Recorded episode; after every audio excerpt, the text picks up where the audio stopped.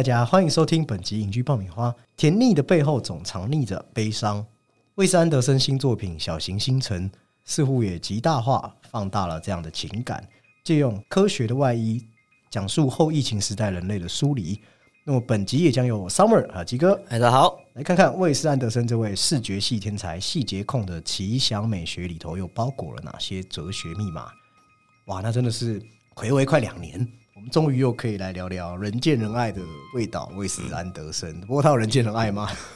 基本上算是的吧。哦，我一直觉得味道比较像是很超甜腻的马卡龙，或是哦，你说甜点系的，对，或是那种色彩超级超级鲜艳的甜滋滋棉花糖，就是饱和度非常高啊。那通常这类甜食，就是啊，真的喜欢的会很喜欢，那不喜欢的就会说我不吃甜食。啊，基本上一看魏斯安德森的电影，你就会知道这是他拍的。那这其中很多原因，呃，另外我也总觉得我们也不能，呃，因为我们说这是魏斯安德森拍的，所以我觉得我们也不能全都归于他外显或是外化的部分。哦，毕竟其实他的电影里面有些东西是我觉得算是很难以形容，尤其对我们今天要讨论的主题就是小行星城，我觉得理解我刚才讲这件事情就特别的重要与关键。我觉得类似就是之前大家非常受欢迎的，欢迎来到布达佩斯大饭店啊，在里面的古斯塔夫先生眼中，他看出去的那些文明的一点点的微光，就有点类似在讲这样的东西哦。好，那一样在进行一个深度的安德森给予这次作品《小行星城》的深度剖析前，按照惯例先来一个直观的哦心得评语和啊推荐与否。好，那这次我先来说好了啊。其实我在看的时候，我对标。我对标的安德森的作品是《月升冒险王国》哦，那因与之同样，我认为他们都是祈求我们能够返璞归真，回到内心特别单纯的时候。但这并不是说，哎，看这部电影你必须要变得很低幼啊，要变得很相当低龄化，并没有。我觉得恰恰相反的是，安德森的所有电影皆是大道至简，也就是越到了后期。即使你看上去觉得它越发越靠拢像纯粹的形式主义，乃至结构，甚至故事本身，你会觉得这些东西都会被它导得越来越碎，越来越碎。但是当你把表象层层剥离以后，你回归至简单，你往往轻易就能找到我们说魏斯安德森他想要传递那些最本质的事物。其实我也要为这次我们在做那个坎城的导演的。呃，作品的猜测的时候，来来道个歉。哦，那时候我我认为他可能《小行星城》或是他最近的作品都有点流于表面的形式。但这一次，其实我觉得就是比较像我刚才讲的，就是它是个大道至简的东西。你把形式拨开来，其实才是他要讲的。其实我们在讲到威斯安德森本身的时候，我们通常除了讲他的色彩跟那些他的标配美学以外，我们也往往会忽略到，其实我说的这些强弱强弱的调配。就是形式以及故事之间强弱的调配，它往往是渐进式的。你会觉得有时候强度调的太高了，色彩过于的 too much。好，但终究你会觉得它的优雅其实仍然只是一种佯装的姿态。它告诉你怎么用非凡的优雅来维持我们说的世界的一个假象。那这次我觉得他在电影里同样把我们说的这样的佯装拉到了最满。那不再只是。纯粹的以实验性质的方式去探索电影的可能性，而是反过来用我们已经知道他的电影手法去思考我们说的人类的可能性，去与我们线下的精神状态真真切切产生一个联系。那我这样讲有一点点的晦涩，我再解释的清楚一点，就是魏斯安德森他专注于表面形式，大部分其实只是在重新还原世界的表象，那把这世界真正需要触及的本质。他不讲，他全部都归还于影像。那在小行星城，其实就是运用这样的手法。对，那在季哥你这边看来，你觉得他这次表现如何？刚刚有提到说，就是他的那些东西，他那些东西画面上可能浓度太高，但我觉得他这次其实有用一些，你知道，就是画面比例啊，或者是说他的这种黑白上，不是他其实有一个像是剧中剧的结构嘛？嗯，他其实也用一些。呃，黑白画面来这种稀释比例上的问题，但我觉得一直他近两部作品，我觉得你除了形式主义上，它更有一种结构上的升华嘛，像是呃上一部的法兰西，就是像这种用杂志的这种形式，这次则是用了一种类似舞台剧等等的这样子，就是开始有另一层结构的感觉。那我觉得其实，在内容上，内容上其实它一直以来。不外乎就是会有一些他很常提到的亲情、童年或是一些家庭功能上的缺失。你说他呃，你刚刚有提到大道至简，我觉得他其实就是一直在呃还原，或是在他将时间定格在一个就是他属于他自己可能他的童年或是他想讲的一些故事上。嗯，而且你刚才讲法兰西特派周报，就对我来讲，我看到的法兰西特派周报，它还是比较善一点，就是因为它毕竟就是把它拆成可能四个篇章、五个，篇章，非常细碎的故事。那我们可能会刚进入这个人物的情感的时候，就会导致有另外一个人物的情感，你会没办法着力。但这一次，我觉得他把它聚焦在，呃，我我认为他这次是哦那几个小孩子，可是呃，我觉得细碎也是也能算他的特色之一啊。他的很多角，其实他从除了最初几部，其实后面其实它会越来越多的这一种呃人物上的这个怎么说分散吧，它会把重心是有助分散的。我觉得之前可能有时候是用人类的角度去思考电影的可能性，现在他是反过来用电影来思考人类的可能性。另一点，我觉得这种做法就是就是有有一些人会觉得他的这个东西会没有太多的这个呃主轴或是线索吧，就大家可能有时候他非常执着于呃是要发生什么事或解决了什么事，他很注重于这个呃情节或是这个因果，他而且就是你知道他的东西会比较呃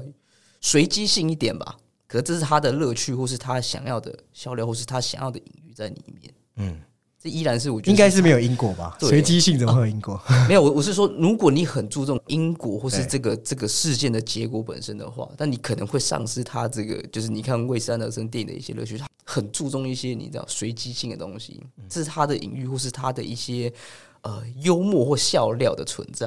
而且我认为他也是在思考所谓电影秩序的一个边界，也就是说你，你看到他的电影里面无所不用其极，想要建立一套秩序系统，那个是自私的。但是他往往他所思索的东西是秩序所框不住的。这次在小型影城特别明显，而且呃，我就举个例子，这次看上去我们观众第一印象就是他那个独特滤镜下面一个很高饱和的天空与沙漠，看上去真的有够甜腻，就还是很马卡龙色系的精致。但是你其实，在大概看到中中段的时候，你就可以知道，魏斯安德森就是告诉你这些东西都是假的，他没有环境场域。例如说，我们前面聊，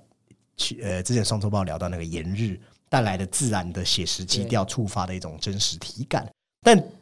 没有，他就是没有，他没有让你身临其境，他也没有要让你做能够自然而然带入的感觉，他就是告诉你这就是背景板而已。对啊，因为它本身就是一个剧中剧，对，对，所以你本身你可以说电影的画面呈现出是有滤镜，但它本身，但它本身的意义就是要有存在一层滤镜在里面。所以它本身是在用一种秩序在抓抓一种他根本抓不住的感觉。那我这边稍微打岔一下，因为这次我也看了一些呃普遍的评价，当然这没有针对任何的意思，但是很多人看了就会批评说啊，这个你刚才讲背景板嘛，好，很多人就会批评说，哎，你看威斯安德森又过于自溺了，又过于沉溺于自我。那甚至有一种言论，我觉得是特别有趣，就有一种人是说啊，我喜欢法兰西特派周报，但我讨厌小行星城。嘛，这种做说法其实听上去乍听是没毛病嘛。那外加上，如果像我自己是做纸媒产业，如果你本身是喜欢纸媒主题，那可能也都还说得过去，没有问题。但最吊诡的是，有人会说我喜欢法兰西啊，因为可能这是味道的集大成任性之作啊。尽管它依然陷入了我们说的形式主义的桎梏，但关于这种报纸这种文学载体的影像化呈现，对于艺术的多角度思考，通过它很大胆的形式，诶。让一个本应以叙事为导向的电影，它变革只是让你好像在翻阅杂志、参观为导向，这样艺术切换哦，让但你还是很喜欢它，那这些都没毛病，我也都给过嘛，因为我们当初把它排进我们二零二一的十大，也是因为这样的原因。但是问题就是，怎么这些标准放到了味道其他作品，你又突然不管用了？或是你常常会听到有人说，我很期待叉叉叉导演的风格，我很期待大卫芬奇的风格，我很期待昆汀塔伦提诺的风格。哎，那回到魏导身上，怎么又变成了 他怎么又拍一样的东西？就是就是我们录之前魏魏就是我其实我跟上文有聊过，他的东西其实还是围绕他该有的这个风格或主题上这样子。而且甚至我觉得做的比上次在情感上面我刚才讲，我觉得还更好。那当然，我们这边不是在说不能批评味道，或者说我们在护航味道。我要先澄清是说，呃，你今天选择了一套批评的语境、批评的逻辑，逻辑要自洽。对，那你在每一部作品里面得出来说辞却是完全不同，那会不会就是有点双标了呢？啊。那更何况我刚才有已经强调好多次，比起法兰西特派周报。法兰西特派之外，我们当时看到确实有那么一点点，我爱讲，我很爱讲的那个主题先行的问题，人物的情节被切成了不同的章节、不同的篇章。但是小行星城它就是回归到了呃至多两群人，一个我们知道是故事中的一群人，一个是故事呃剧场。刚才举几个讲，这时候用个剧中剧的模式。那你我们在观看的时候，情感上也比较不容易散失，而用表面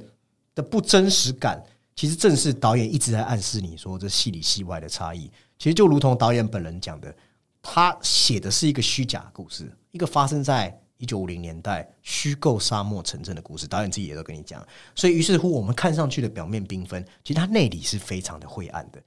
哦，那加上基哥说也没有一个很明确的因果，他整部电影不是由一个我们普遍知道的戏剧化中心时间任务来驱动，他每个人哦因为某些原因涌入这个同样的路口。可能因为兴趣，因为生活，好生活你也可以说因为偶然，好因为遐想，因为盼望，因为孤寂，因为乏味，因为无聊，因为渴求，他们都产生了连接，创造一个短暂的共鸣时刻。其实这有点像是我们说的，呃，过往城市与城市之间是比较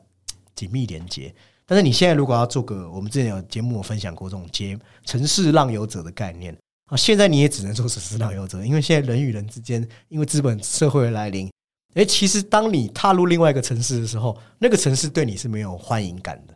因为人与人之间已经已经那个联系系统已经薄弱到丧失了。对，大家都是哦，有个人就是一个人对的人而已，他好像是被异化之后的一个观念，所以他大家都隐身隐形在我们彼此自己的小圈圈里面，都没有交集啊。那魏斯安德森其实在这部电影就是在强调一件事情：这种交流是不是我们失去的一种动物本能，或是我们？我们是不是其实都是奢奢望可以去理解旁边的人？哦，其实就如同我刚才说，他对标的是《月升冒险王国》。那那部片就主要就是讲几个小朋友他们之间的情感，在童军团的岁月被大人所不被理解。那里面的大人就是如此去割裂自己的情感认知，而忽视我们所有身旁小孩子们那些还正在澎湃、还没被打压的情感。所以，即便呃剧中大部分人物的相关展开，你会觉得其实看上去是寡寡淡淡的。一来可以理解为这是导演通过去主题化展现出每个个体的一个平凡平淡生活，想要表现出一种存在主义的思想。那或是我们节目哦，我觉得现在快变重复率最高的那个词汇了，就是个后现代性的一种呈现。那现在是什么年代？哦，我觉得就是真正能够在后疫情年代表达疏离的一部很出色的电影。那这样的无力，其实就与他我刚才讲，他是跟他的秩序形成个反差，对不对？和他美轮美奂的风格形成，所以形成一种很强烈的反差。一方面是人类穷尽自我的强迫症啊，其实我说的就是导演本人啊，要极致掌控这个世界。但是反过来，他又却因为故事本身的能量，其实已经超越了布景，超越了至中。超越了框架，超越框线，超越导演本身想要框住的故事，那就会让我们说人类的徒劳无功。其实真的很像我们总是自以为我们知道的星体规律，那我们一直想要在这样的规律找一种无确定，对一种无不确定的形状。其实安德森的框架越是能够让我们注意到这个至中啊，这个怎么样，越显得其实我们根本什么都不知道。对他反而是把就是。不是把角色本身，是把观众置于中间了。我觉得他这种就是，因为他自己有说，他这个拍摄期间就是也是刚好处于这个疫情时代。我觉得他本身可能对于这一种，你说啊，在那个时候大家都会多少会对于生存有点想法的时候啊，就是有感而发。所以它其实是一部情感蛮浓浓烈的电影。我们常常说用表面来讽刺表面，用表面浮夸，或者太流于一种。呃，账面上面的手法的玩弄，其实是讲那些没有情感力道的电影，没有办法触及人心的电影。但这次其实我我是觉得很多地方都还蛮打动我的，就观众可以去感受一下那种那种东西叫做能量传递，而不是一个我通过一个中心化、通过一个主题化的东西来一定要来强行输出你什么价值观，这这两者是不一样的。哦，那接下来按照节目的习惯顺序，哦，虽然我们过去其实已经介绍过无数次的威斯安德森，那我们节目其实也曾经在二零二一年做过他的所有作品的回顾，但这边还是可以借用大概短短的十分到十五分钟，还是可以和新旧听众来介绍，哦，来复盘一下我们心中的威斯安德森。那简单来说，我们常常讲类型电影，类型电影。那安德森他自己就是一个类型，对哦，很多用词都可以用在他身上，精妙、古怪、哦浓烈色彩、对称构图、大牌云集也是它的特色嘛。哦，喜剧、悲剧、悬疑，其实各种，尤其是昨日的世界、历史的一些呃不再可以找回来的，呃我们说荣光好了，或是历史精神性，其实都可以，代表对文化或是一个呃有有文化或是一些历史性的一种回望在里面。甚至其实很多他的剪辑影片，就是你只要看几秒的片段，就可以很确定这是安德森拍的电影。那乃至于其实你现在到看什么 YouTube、抖音，都可以看到很多影音组他们在教大家怎么五分钟拍出威斯安德。你知道他这次去，我记得是坎城还是忘记还是这个是这部电影的试映，然后安德森有被问到这个问题耶，他说：“你知道现在大家都在模仿你吗？”然后抖音上面超多，然后安德森就说：“就是他其实没有很高兴这件事，就是他他说他他知道了，但他不想去关注这件事情，就可能因为他觉得大家可能发的点跟他完全不一样，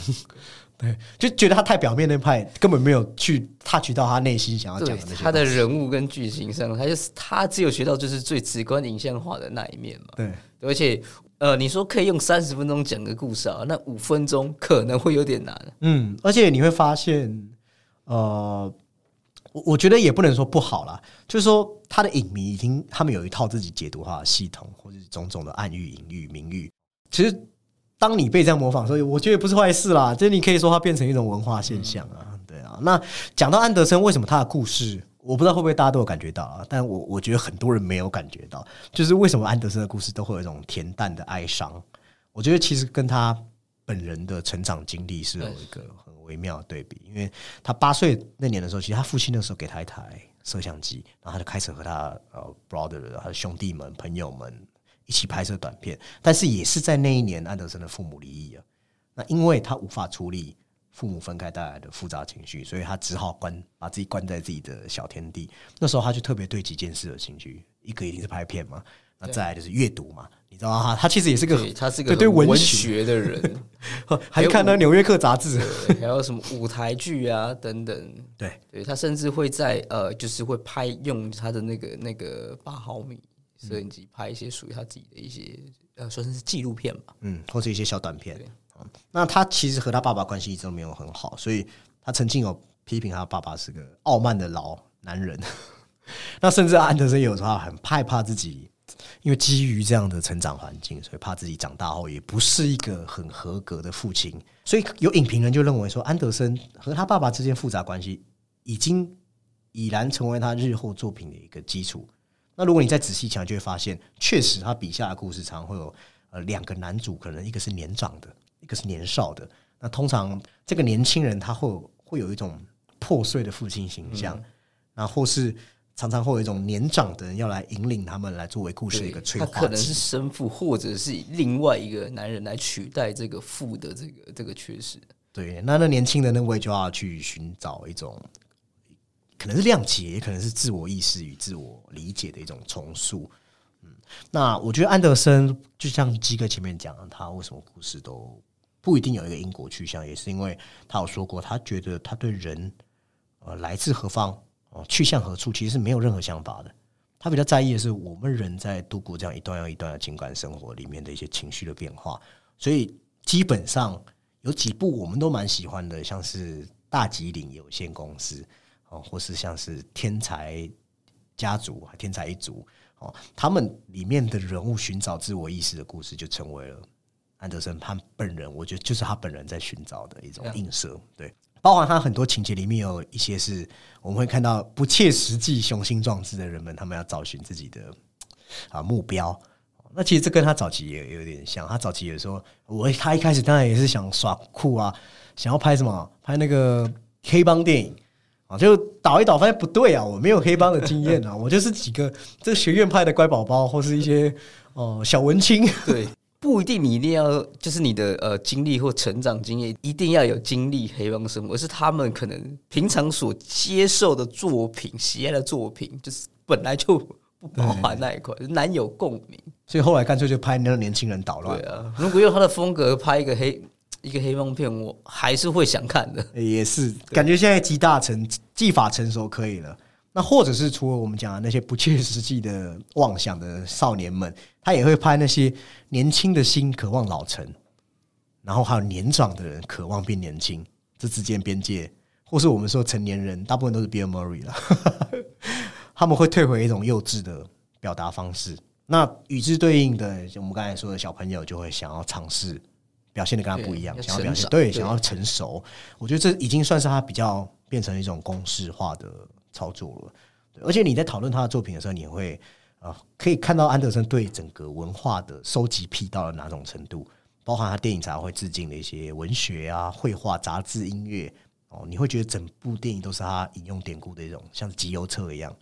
哦，让我们的注意力引导到他的想法。而且这个应该也也算是一个直人控吧，很多这种道具其实都是真实实拍，而而不是借用一些啊合成特效、动画等等。哦，甚至好好像在拍那个《天才一族》的时候，他想要让大家都有一种处在同个家庭，或是呃有一种我们一起生活在屋檐下的感觉。他好像也是亲自建出那个家庭的那个里面，让他们生活在那里。那其实同时他也是个电影的狂热爱好者哦，包含其实他电影里面就可以看出他有借鉴很多新浪潮的时代的思维，也运用了很多他喜欢老导演的作品。那在艺术的形式上面，这样的土壤中去厚植自己的作品，甚至你说他最招牌的，我们说的罗盘定向构图，也就是九十度角的构图，其实也都借鉴了沃尔夫林，或是我们说的鼎鼎有名的小金刚二郎、高达、库布里克他们这些导演的特色镜头。其实那个就很像画家画画的平面，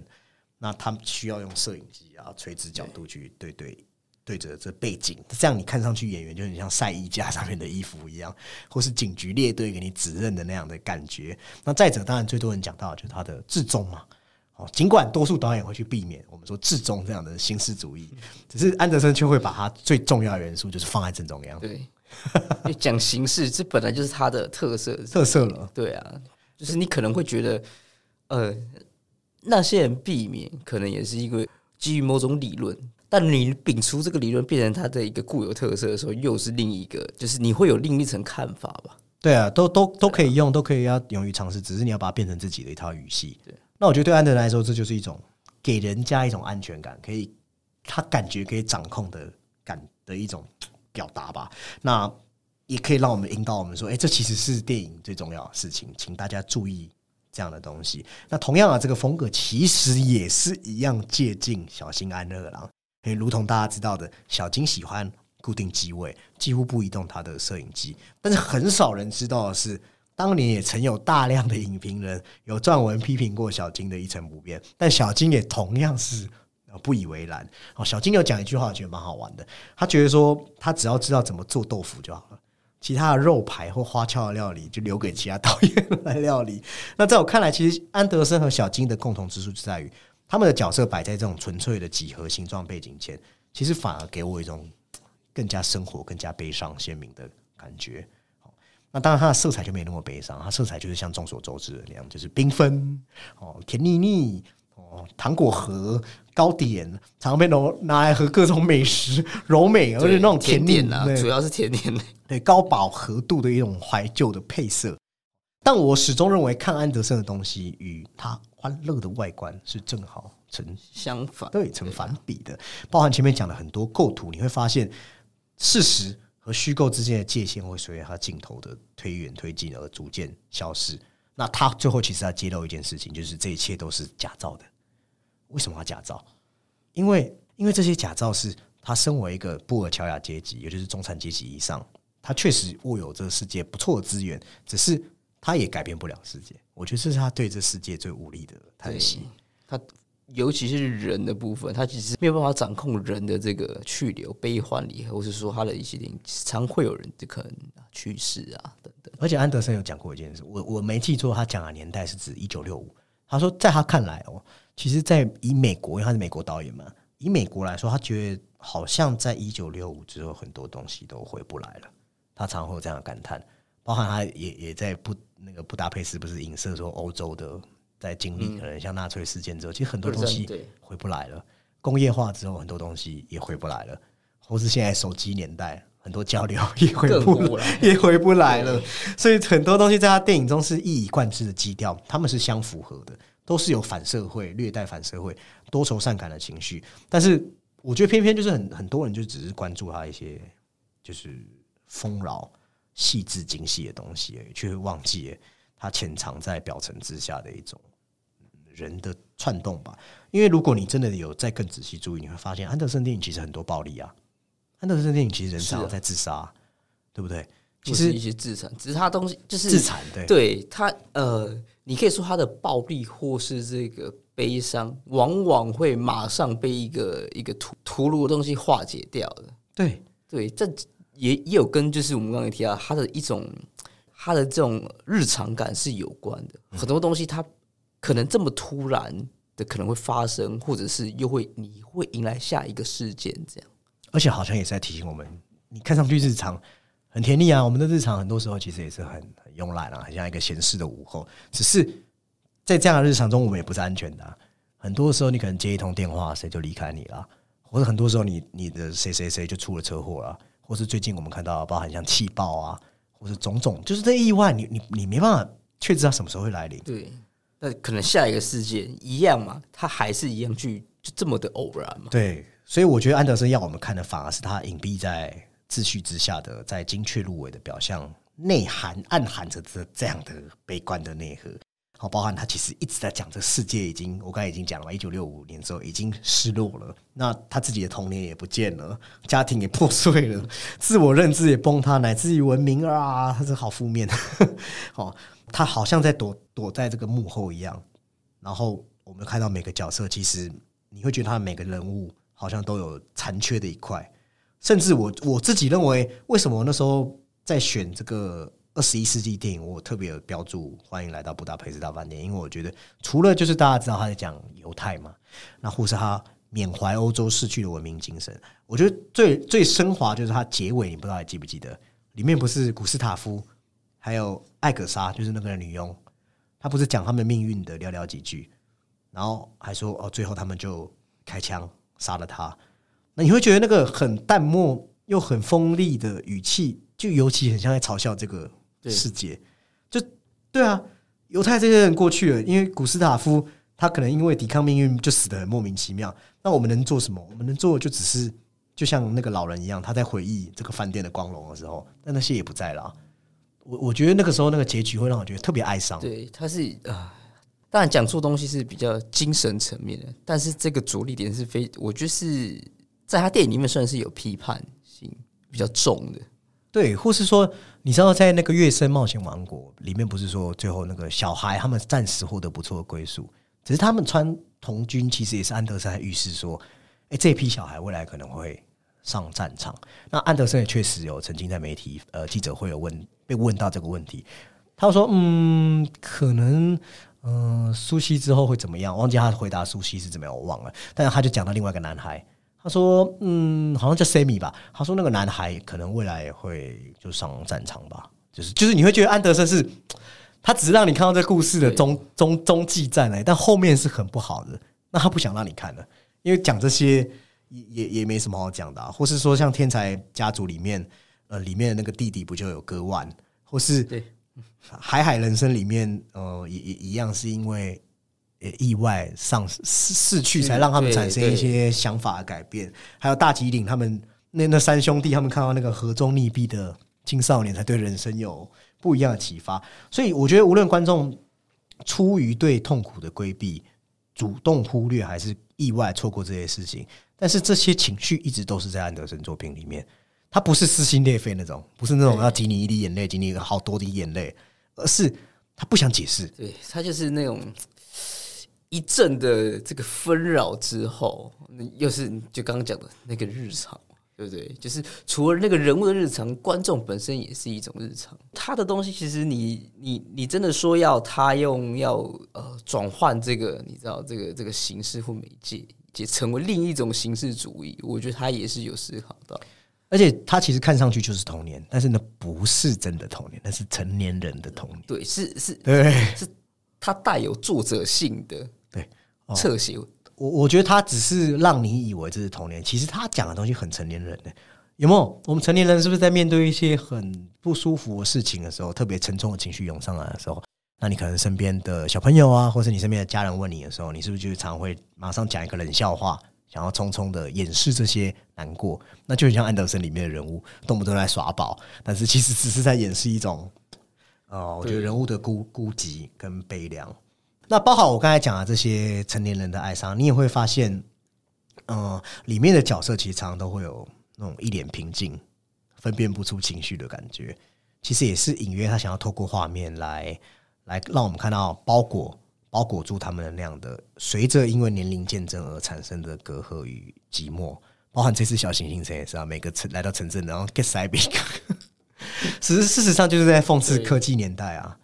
啊，那其实也也是他与这种我们说的晚期资本主义所崇尚的这种快速流动性的本质是相斥的。他他反而是很不喜欢这些新时代下的东西，所以我觉得他的电影制作也可以看成用来类比成呃美国独立电影与好莱坞的一种对峙。哦，因为在某种程程度上，他们强调区别无非就是主流内部对符号权力的一种争夺嘛。那如果你再放大到文化层面，呃，包含曾经在这青年视为社会变革先锋的观念，也就是安德森最爱讲的六零年代的时候，盛嚣尘上，就淹没了我们之前说的像阶级斗争，那反而催生出我们说青年青少年的亚文化，那成为一种反抗主流的符号。那安德森的电影其实就是致力在描写这一块，但但是他的电影通常结论都是告别冒险，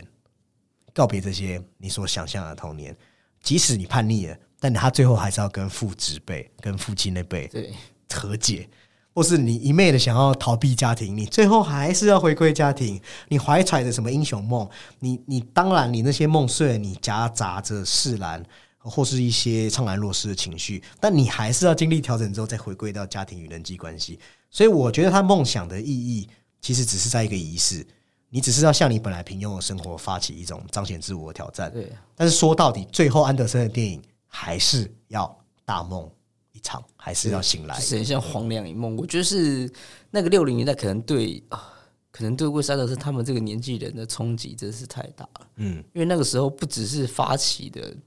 这个文化亚文化，或者青年的这个呃意意识形态也好，因为它触及的层面实在是太广了。就是你在所有的艺术领域，音乐也好、绘画、电影，其实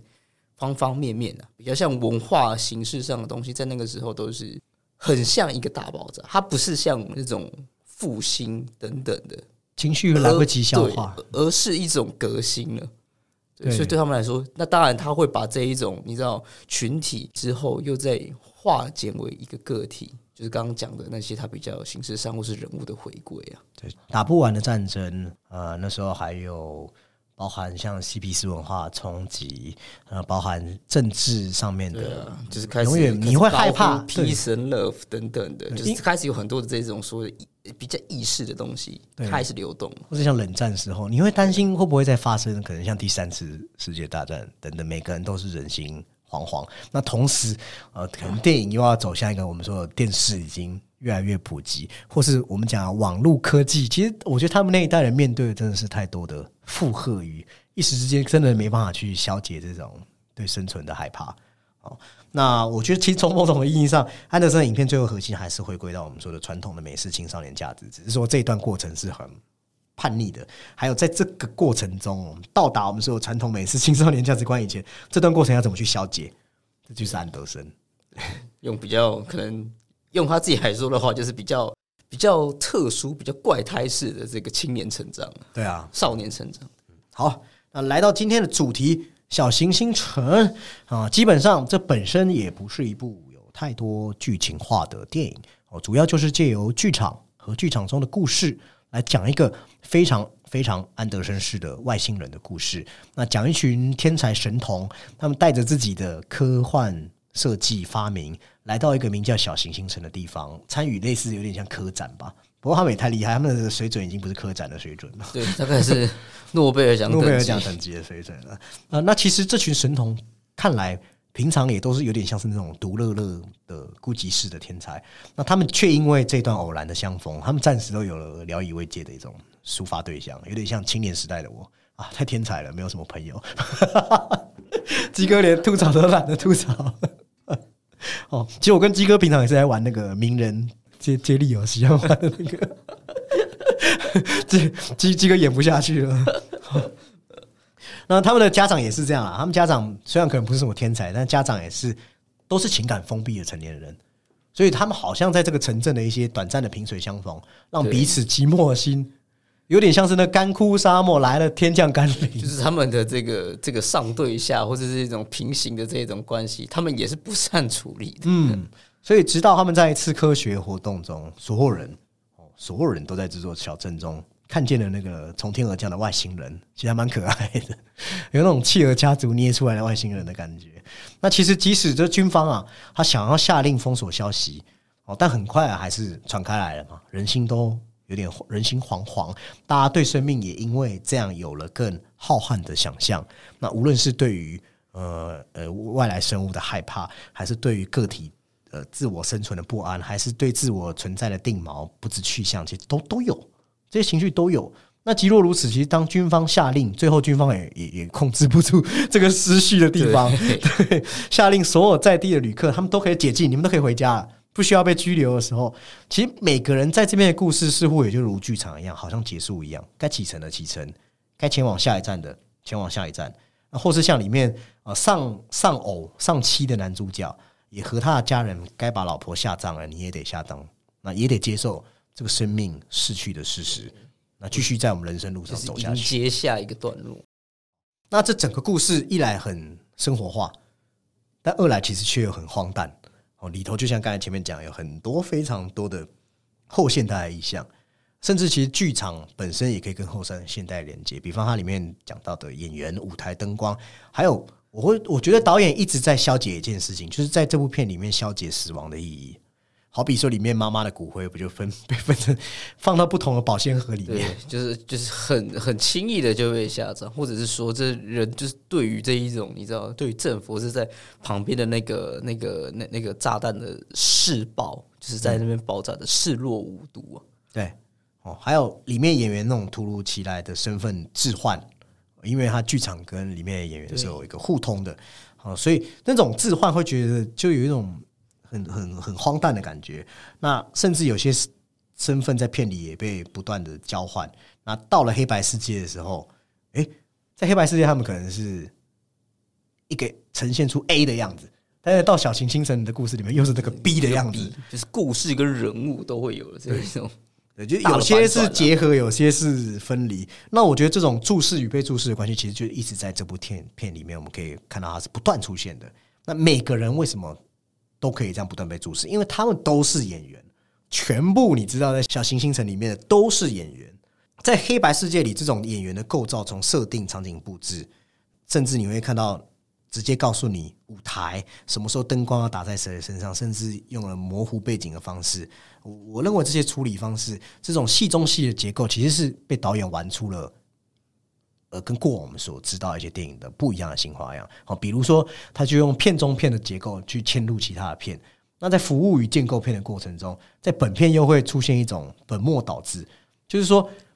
片中的片的故事有时候是主要脉络，那有时候又会变成是反过来的。就它不是只是为往一个世界输出而已，它是像双向输出，而且还会有一个就是可能会有一个比较旁白的这个功用，或者是是里面角色对他在戏中戏里面的这个剧情或一提出一点疑问。对，对对对，你说的就是男主角嘛？因为他那时候一直在犹豫说：“哎，我我我自己，我我要怎么去调试我的身份？我要怎么在表演中相信我是一个内心已经死掉的？”爸爸对，所以他会对这个导演提出疑问，又会对这个呃，可能你就是他抽烟的时候，又会对演另外一出剧的演员，他们又有一些交流，所以他是东西是很多项的在探讨。对，甚至男主角也会直接问导演说：“那那你就说嘛，我演的到底对不对？我演的到底对不对？”然后两个人或可能讲一讲，要接吻起来，就是他的情感是是有很很复杂在在里面的。那我们人其实。一直以来，就像我们看可能像科恩兄弟的电影一样，我们人被这样的荒谬处境抛掷到我们所处的生活环境的时候，我们其实也，你问导演有什么用？导演也没办法跟你解释啊。就像你你你你现在要怎么回答我？任何关于信仰、任何关于生命、任何关于存在主义、自由意志的东西，我们都是在这样困惑的状态中，你我都没有答案，我们只能继续演下去啊。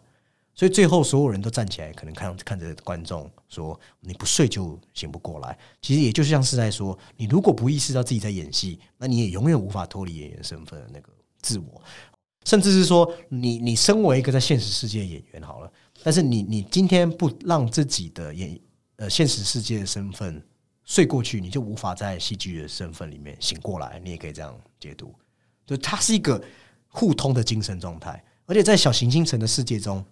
你会发现，也因为哦，因为这个可爱的外星人的出现，其实也瓦解了我们人本来在社会处境下对彼此的认知，或是说我们本来对自己社会规则一种局限性，又使我们每个人因为看到外星人来临，我们又进一步陷入了先前的一些假设，甚至面对未知，我们可能会更加执着于自己本来一些想法，或是像这天才青少年，他和他的同伴们本来信誓旦旦不是说要找到月球上投射就可以代表人类。社会和地球的东西，结果在外星人出现的时候，诶，那位天才少年还是选择和另外一个女的天才拥吻，然后在月球上投射，宣示两人爱情的一种符号和爱心。那这两个人所承担的社会责任和社会角色，其实，在那一刻就是无效的嘛。那遗留下来的只是剩两个相爱个体。我觉得那一幕就拍的很浪漫，就算是个呃，他把这个东西又回归到个体情感上，而且那个外星人出现的确是蛮重要，因为他真的是呃。在那个剧中剧为主轴的时间线上，或是那个世界线上，它是有可能打破，或者是说它制造了更多可能性的存在。对，就是当外星人一出现的时候，好像我们本来在生活中的一些想法，好像也都突然被冻结在那一刻。就是比较传统上的这个，你说逻辑的想法，或是既有文化的这的这种思想。嗯，但是当外星人离开的时候，大家又会陷入一些可能因为经受过去教育所建立出来一些想法，大家又会很很疯，人很疯狂，乃至于就是政府的这个做法也会很疯狂。对，所以整体看下来，我觉得它是一部特别需要你深思思考的电影。我觉得也可以看成是安德森对于当时，因为我觉得里面有蛮多政治意向的东西，他把冷战偏执，还有我们说的因为冷战，还有因为。后工业化时代，虚伪美国家庭价值观所拼凑在一起，还有那一种比较像是比较独裁式的这一种掌控，嗯，或是说里面势化的压制等等。其实里面那些天才也会让你想到天才家族，还有那个月升冒险王国嘛。就是大人有没有真正理解这些很厉害小孩在想什么，或者那个小孩每次都说呃挑战他爸爸底线的时候，他到底为什么会有这样的行为？他他只是为了恶作剧吗？还是其实只是为了？得到大家的关心，我觉得这都是呃，如果是家长层面来看这部电影，可以去反思这个地方。而且他借由这种真实虚幻去理解世界，然后他又在一九五零，其实他可能也是在讲一个原子弹刚爆发后的世界。那这个世界是封闭的，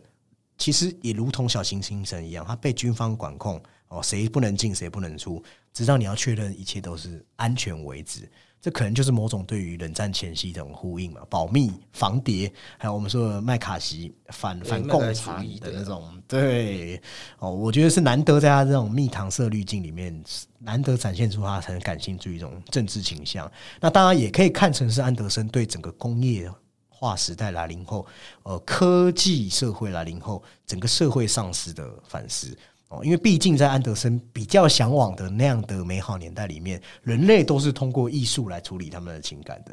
那在现代里面，这件事却增加一点难度嘛，多了一个异化的方面，感觉好像我们制造出机器，制造出发明，已经接管我们对世界的想法，包含我们说现在很恐怖的 ChatGPT 或是人工智慧，可能未来呃会取代我们的一些人类精神面向的东西。那我们好像就是越来越疏离。那甚至于我们自己都已经疏离了，被取代的。对，那艺术其实在里面就是扮演一种，我觉得算是一种平衡啦，对吧？所以他就建构了很多以表演哦，以以以这剧场媒介哦为主的世界。那其实，在这个世界里，呃，我们会看到一些真正人类的悲伤，还有很多真的可以一次击垮我们的事情，比如说我们家人的离开，或是存在的恐惧，或是我们面对一个疫情。变化那么快的世界很难让人家坚持下去。换句话说，我们在包含电影《小行星城》还是我们在现实世界，我们都有自己要面对的现实，我们无法摆脱的情绪。但我们无论如何都在努力。那其实这也就让我在看的时候思考很多生命的意义，包含我们会想到可能像是嗯信仰的存在与否，或是我们会不会像剧中角色一样，其实也是那样的孤独。那我觉得他除了把人类心灵奥秘和科学宇宙透过他这样的艺术形式连接在一起，我觉得他做了一件事情很厉害，就是他也是把这整个世界拆解成剧场，因为戏如人生嘛，就我的人生本来就是一个巨大的剧场，所以影片中所有动作非常多，他们都是沉溺在表演。然后虽然我们在看到后面，他集中一个老生常谈的问题，就是说生命的意义是什么。但是电影其实没有一个角色把这个问题说的这么直白，他反而是采取一种演员在对导演做出声明、对观众做出声明的形式。他们是用就是用表演的形式，对，而且那个表演的形式，它不止你要说答案，它其实也不是答案，因为它只是里面的一套剧本。对他表达很像是一种对生命的请求，包含演员里面最常讲啊，我不明白这部戏在演什么，或是一种我听了也是很心碎，就是说，哎，我做的对吗？我我要怎么去？为什么他要把手放在那个烫盘里面？因为这个可能就是那个，可能就是那个答案嘛，就是你你不会有一个真正的答案，你只能做。对，跟体会就是里面部分的角色都不知道答案，然后他们也不知道自己的角色取向，也不知道这个角色生来的目的为何。其实就跟我们一样，我们也不知道自己存在目的是什么啊。所以小型阴神虽然表面看上去是个华丽的画廊哦，但是里面的人其实是各式各样的伪装，然后通过他们伪装什么？通过表演艺术、表演生活，都是试图想要做自己认为正确的事情。我觉得这是一个很很独特的精巧的设置啊，因为导演把把表演当成生活，那也把生活。当成表演，它的意义不是要用它来，就像基哥讲，他也没给你答案啊，他没有跟你解释啊，它的意义其实是要与他的情绪，他很奇怪的人生观，很奇怪的幽默感，好，还有对视觉的感觉，其实让你对悲伤这件事情，还有对悲伤接受这件事情，是做一种意识上面的连接，很意识流的感觉。我觉得比较杰出的电影人，比方我们说 Terrence Malick，或是像伯格曼也是啊，希区考克也是啊。其实他们这些导演最后做的事情，就是在传达着他们的意识，就是导演本身的意识。作者导演本来就要做这件事情，所以你会觉得在你在他们脑袋里，或是他们在你的脑袋里面，在传达这个东西的同时，其实安德森的电影以前就已经很接近做到这一点。但是我觉得这一次他比较不一样，就是他这次真的做到了。因为从我的主观来看，我我不知道基哥是特别喜欢哪一段，但我自己特别喜欢，呃，男主角在面对老婆，就是他们小孩的妈妈死去之后，其实那种淡漠，那种对神学、对信仰的怀疑，我觉得是真正有触碰到我的内心。因为他面对的是他的孩子，他要用一个很很直白的方式，要讲出这一种无奈。对他并不是痛，他并不是因为自己多厉害，所以想要质疑信仰，他反而搞不好是希望有信仰的那个人。对，对，这这是一种。我希望神或天堂存在，那我还有机会再看到我家人的感觉。我觉得那个东西是有有有了一定年纪的人就会感觉到，而且我们刚才前面已经讲过很多次，如果你很系统的看安德森作品，本来就不难意识到家庭这个概念在他作品中的的重要啊，对对哦，或是说呃，或是说成员之间虽然很疏离，有一种咫尺天涯无法触及落寞，只是安德森他想要通过电影。把大家联系起来，或是他围绕这种青春的概念，包含里面的这些天才少年，他们也有自己的青春，他们不会因为自己是天才，所以就没有青春啊。好，我们讲成年人延宕的童年了，应该正确来说是成年人延宕的童年，然后可能从构成一种嗯新的家庭形态，或是说呃重生之后，我觉得人类身上那种让人家捉摸不透的一种神秘的本质。我们在看了当下，虽然这些人物囿于当下的理由，我们总是会觉得好像缺乏一个合情合理的解释啊，包含这次也是一样。但是其实在这过程中就已经说明了很多事情了。好，包含大吉岭里面，他不是找到妈妈，他们三兄弟找到妈妈，妈妈也没给他们答案。对啊，他们也不知道妈妈在搞什么。你你以为的那个答案不会是你的答案，对啊，或是布达佩斯一样啊？你以为解决了什么事情？没有啊。它里面还是一样啊，有这种重游旧地、这种唏嘘不已的感觉嘛。其实安德森就是在讲我们这茫茫人海，大家都是彼此交汇的个体，那最后可能还是会漏漏到有有散失天涯的其中一方。那我觉得他把他这样的偏执构成了一种喜剧的中心的矛盾。好，虽然人物都是越走越窄，好，但是他面对这样的焦虑，面对这种理解而求不得、好害怕的这种沉默，导致最后疏离。对于安德森来说，我觉得在他这个生涯阶段，他真正去梳理开来这件事情，从法兰西再到小行星城，其实标志着我认为他走入了一个全新的创作阶段。他开始去思考一些形而上的问题了，已经不只是这么单纯说这是个家庭成员的互动，不只是这样而已了。反而我会觉得，呃，当他拆解开来这角色之间本来应该大家认为的要严对严密咬合的情节跟关系之后，其实电影文本显得更加灵动、自由了。就是不能说他在更之前没有这一种形而上的探讨，也也也不能说单指小行星城，而是后来越发的你越来可以触及到的人越来越多。对，就是你可以明显的掌握到他所传达的，就是刚刚讲的这个意识等等，对，来自于说他这一种。呃，结构上的进化，而且我觉得睡着才能醒来也很浪漫啊，因为它有一种，你人本来就是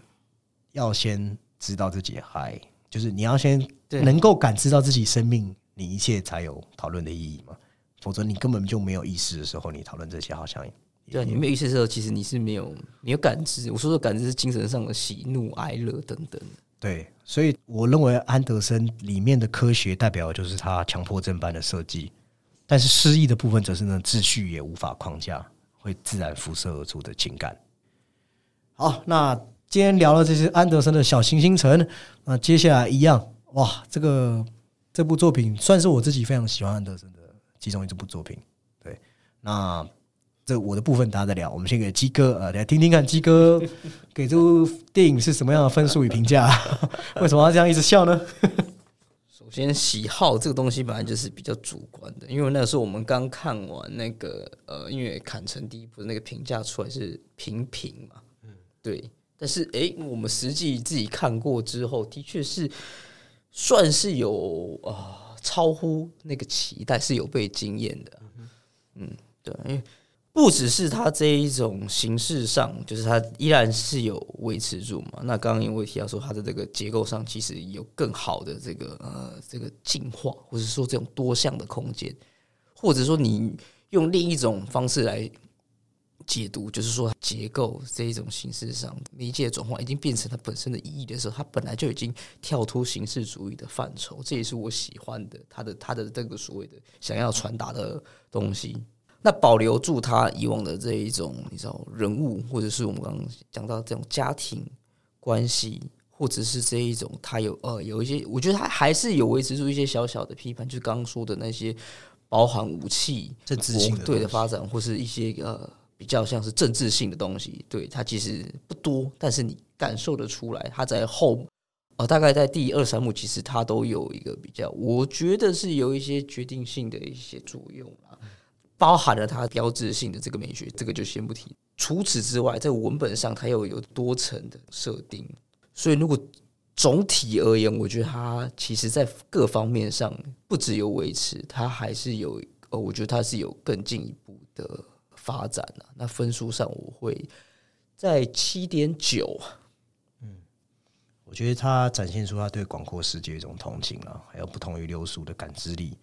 这是他的一种。越来越表达明确的东西，所以我会说，他现在做的东西已经不是只有电影，也不是只有形式，而是一种精神上面的体验吧。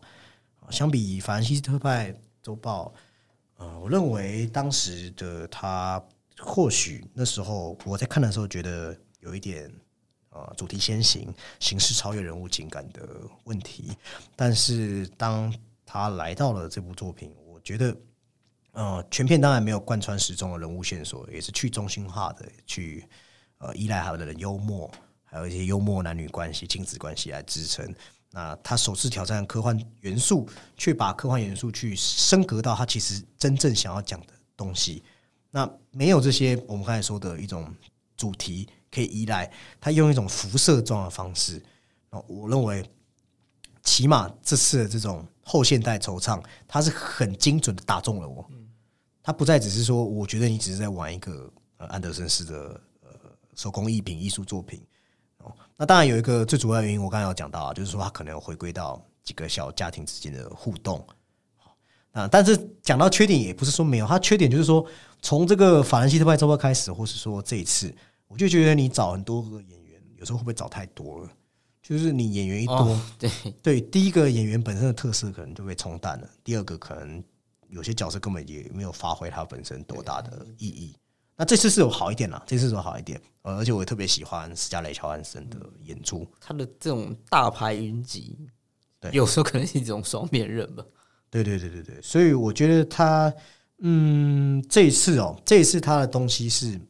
啊，我觉得很像在刻画这种宇宙中，我们人本来就因为宇宙的神秘力量或一种哦相互吸引的引力，也会相互排斥，哦荒谬又美丽的邂逅，但是各自在回归的这种孤孤寂的对状态。好，那我们每个人对生命的探问，永远都没有一个确切的答案。我们每个人也都很像，只是望着上上千亿光年的星空，我们只能感受什么？感受分秒，感受分秒的一个流逝嘛。那我们的人其实就是这样的焦虑。哦，当然，因为安德森本身的衣食也无忧嘛，所以其实安德森的电影很精准的打到我们，是因为为什么呢？因为我们也不是那种衣食有忧虑、太忧虑、太忧虑的人。哦，听众不要误会，我们不是什么超级好演员，但是我觉得他就是在告诉我们，我们因为哦，我觉得就像这齐齐克国齐克国讲的啊，就是自由啊，反而因为你太过于自由，所以你会有这种摸不着边的焦虑。对，哦，你无边无际，你摸不着边，你只会更使自己想要去知道这个边界在哪里。那安德森当然有用一个边界框架给你，但是这种东西本身是框不住的。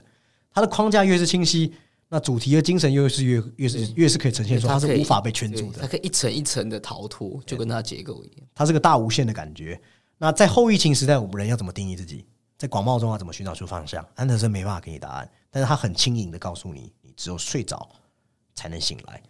你只有睁开眼睛，才可以感受到自己生命的存在。你只有去感知所有周遭的一切，即便即便有太多无法理解的自然现象，还有生离死别，但是这个荒谬就是我们和世界之间真实的关系。你不要奢望可以完全理解，但是真正重要的是，你也不应该要因为我们不能理解，所以而放弃沟通，因为这样估计我们，哦，这样估计的安德森，这样估计的大家彼此，大家都渴望爱，只有这件事情是不是不会变的？对，所以安德森其实我为什么说安德森就是这种他这种阶级嘛，因为他没有任何的他没有任何的太多的生活烦恼，但是为什么我们已经吃的这么饱了，我们还是觉得不快乐呢？哦，因为就是在想这些问题。对，就是从物质上又回到精神上，而且我觉得他有一个，他有一点是他的一些呃符号或是象征，就是这种科学，它东西都是可以往上升的，就是可以从这个这个符号其实可以升华成一种呃，你说是一种文化或是科技飞升，或者是更上面一种，它是一种理性化的这种代表象征等等的。呃哇，你讲你帮他修饰很好听耶，其实就是中产阶级的身影。对，对他把这东西上升之后，但是他我就好，就是他又抓回就是个体之间嘛。这一部就是呃安德森最典型的感受型电影，因为法兰西特派他是让他真的就是对纸媒的追悼嘛，那个是每个人他只是就是有一种对你你就是他又可以就是说也是一种对他喜欢的舞台剧的一种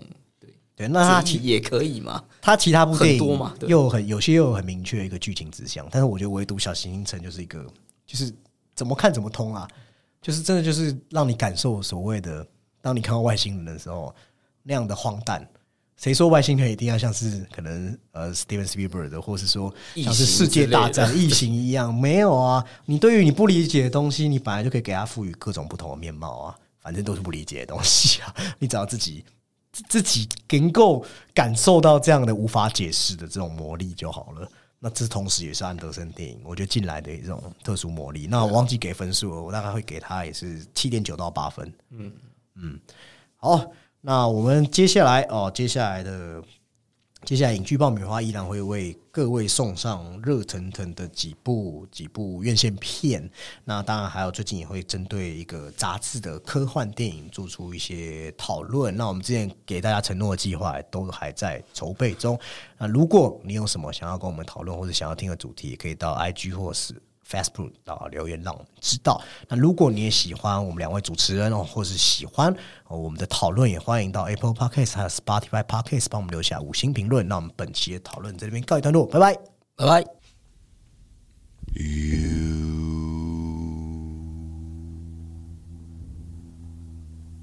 can't wake up if you don't fall asleep. You can't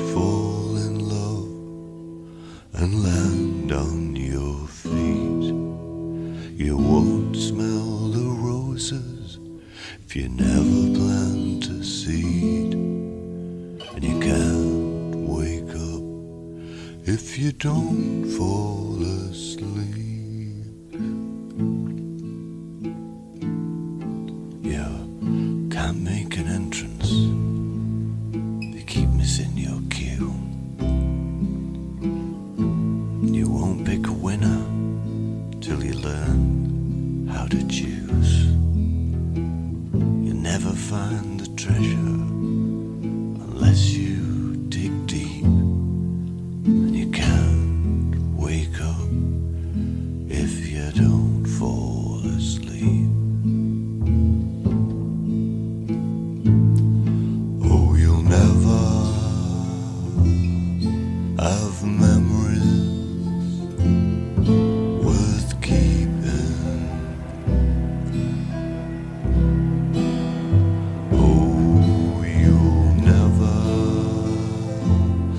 find the truth.